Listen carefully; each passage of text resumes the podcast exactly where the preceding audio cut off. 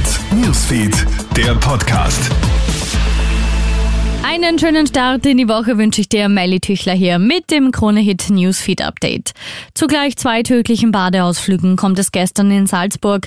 In Hainburg an der Donau in Niederösterreich ist gestern zudem ein dreijähriges Mädchen von Ersthelfern wiederbelebt worden. Generell gilt, prinzipiell solltest du deine Kids keine Sekunde aus den Augen lassen. Oft reicht nur eine unaufmerksame Situation und Kleinkinder sind im Wasser versunken, ohne einen Laut von sich zu geben.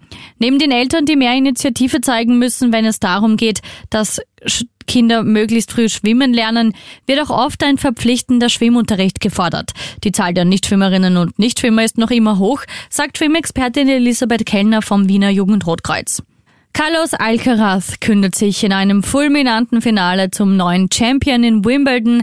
Der 20-jährige Spanier setzt sich in einem Fünfsatzkrimi gegen Novak Djokovic durch und beendet nach einer Spielzeit von vier Stunden und 42 Minuten damit die fünfjährige Regentschaft der Serben beim Rasenklassiker. Mit seinem zweiten Grand Slam-Titel nach den US Open 2022 behält Alcaraz also auch die Position als Nummer eins der Welt. Und im Kampf gegen die verheerenden Waldbrände in Kanada ist nun ein zweites Mitglied der Feuerwehr verstorben.